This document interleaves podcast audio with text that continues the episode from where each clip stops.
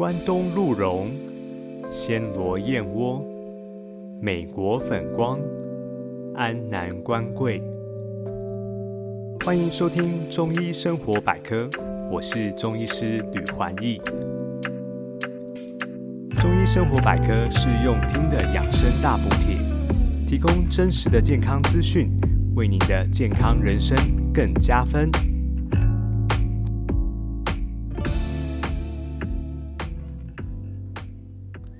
接续上一集节目的尾巴，我们聊到坐月子第一阶段的目的呢，在排除净化，也就是排恶露。子宫清干净后呢，才能为下一阶段的恢复做准备。接着我们要讨论的是产后第二周的调理重点。月子调理的第二阶段，目的在恢复结构，同时促进母乳分泌、健脾养胃以及强壮筋骨。时间在产后的第二周。饮食或使用的药膳要根据妈妈的体质温和调补。什么因素决定产后妈妈的子宫恢复的快慢呢？有年龄、分娩的次数，还有是否哺乳。建议产后的妈妈三到五天后，在身体没有不适的状况下呢，可以开始阴道骨盆底肌的运动，例如瑜伽的动作、桥式，或是锻炼骨盆底肌的凯格尔运动，都是很好的选择。有兴趣的朋友可以上网搜寻哦。再来第二周，另一个调理的大重点呢，是促进泌乳。妈妈哺乳的过程会促进大脑分泌催产素，这是一种幸福荷尔蒙，让妈妈感觉被爱环绕。但是不是每位妈妈哺乳的过程都很顺利的。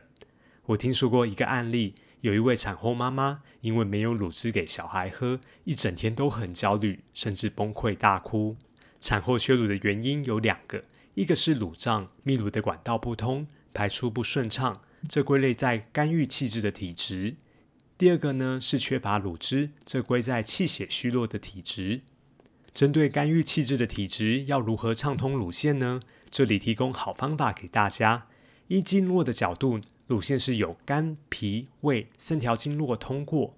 产后的妈妈如果乳腺不通，可以揉按前胸的阴窗、天溪、乳根和膻中穴。它们分别在乳头的上下左右，具体的位置呢，大家可以上网搜寻。另外呢，还有后背的风池和膏肓穴，也可以揉按，它们有帮助放松肩背的效果。或是你也可以使用一些器具，像是拔罐杯，轻柔的在这些穴位上拔罐，也能达到刺激的功效。假如是气血虚弱的体质，症状会有乳量少，感觉呼吸气短，面色比较苍白。这时候呢，可以用党参、黄芪、当归、麦冬、木通、桔梗这些药材，适量的与猪脚来炖汤，帮助补充奶水。这道发奶汤各药材的剂量，我会补充在 show note 里头，有需要的朋友可以记下来。在临床中，初产妇比较容易得到乳腺炎，因为不习惯哺乳，对疼痛又比较敏感。假使哺乳的过程不顺利，乳汁会停滞在管道中，分解成细菌的养分，增加感染化脓的几率。这里也提供一个中药的验方参考。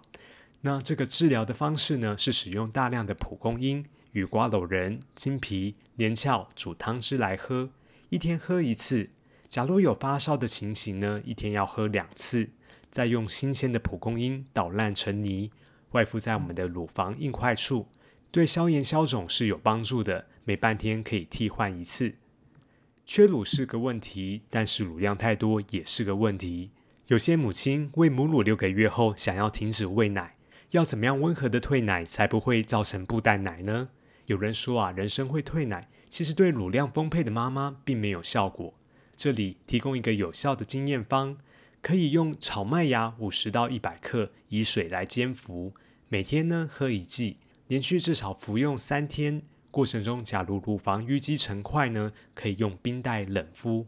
推奶期间，母亲应该减少饮水，不要挤奶，也不要喂奶。第三阶段的月子调养时间是产后的第三周到满月。这个阶段的目的呢，在平衡五脏、美颜淡斑，还有恢复窈窕的身材。这个时期要注意补养的原则是补不足，损有余。假如还有亏虚的脏腑，可以继续的补强。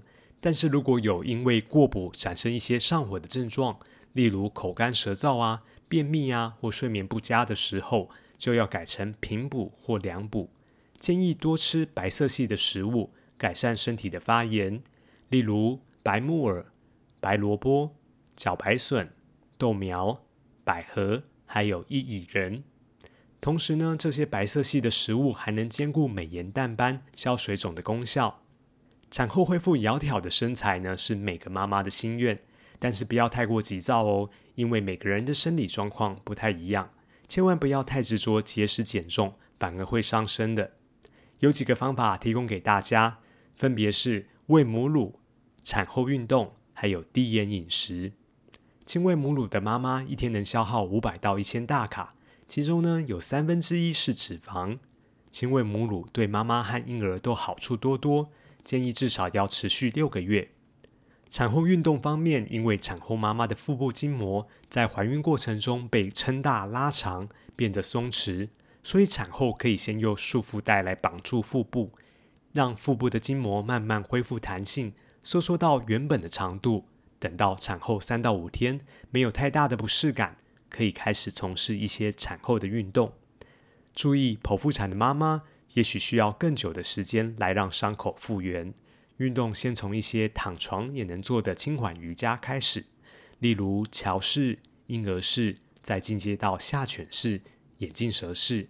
这些动作不但能帮助腹部恢复平坦，还能刺激腹部的经络，像是胃经、脾经和肝经，有促进消化机能、帮助消水肿的功效。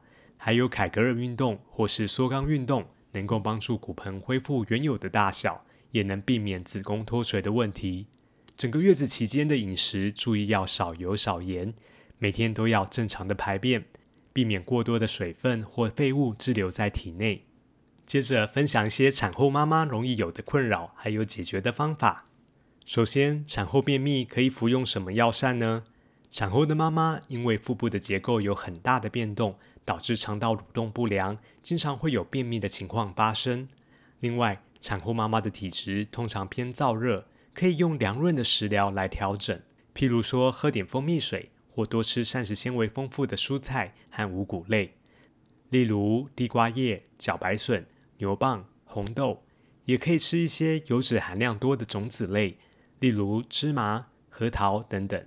在烹调的过程中，可以淋上一些好油，像是苦茶油啊，哈，可以帮助肠道更润滑。中药方面呢，可以考虑润肠汤这类的方剂。有妈妈问到，产后足跟痛是怎么一回事呢？这是因为我们足跟是肾掌管的地方，那产后妈妈因为她的产后身体已经很虚弱了，需要时间来复原。假如这时候又经常穿拖鞋或凉鞋到处走动，容易让足部吹风受凉。导致足跟痛的问题，其实这个问题是很好预防改善的。建议产后的妈妈可以穿上保暖的袜子，帮足跟保暖。另外呢，避免穿凉鞋和拖鞋，可以穿宽松的运动鞋替代，舒适又好行动。一段时间呢，这个疼痛自然会痊愈。产后脱发也令妈妈容易焦虑，这个现象又称为分娩性落发，是一种自然的新陈代谢。其实我们的头发呢，本身就有自然的生长周期。那因为产妇她的营养素缺乏，许多该退役的头发都会在这个时候同时淘汰。但是只要营养素补充足够，自然会再长出新发。妈妈不必过度的恐慌。除了注意吃的健康营养外呢，还可以吃一些补强肝肾的药，提升造血的机能，例如寄生肾气丸或是七宝美染丹。最后呢，产后的忧郁症是很多妈妈容易遭遇的情况，会有焦虑不安、情绪低落、失眠或是忧郁爱哭的表现。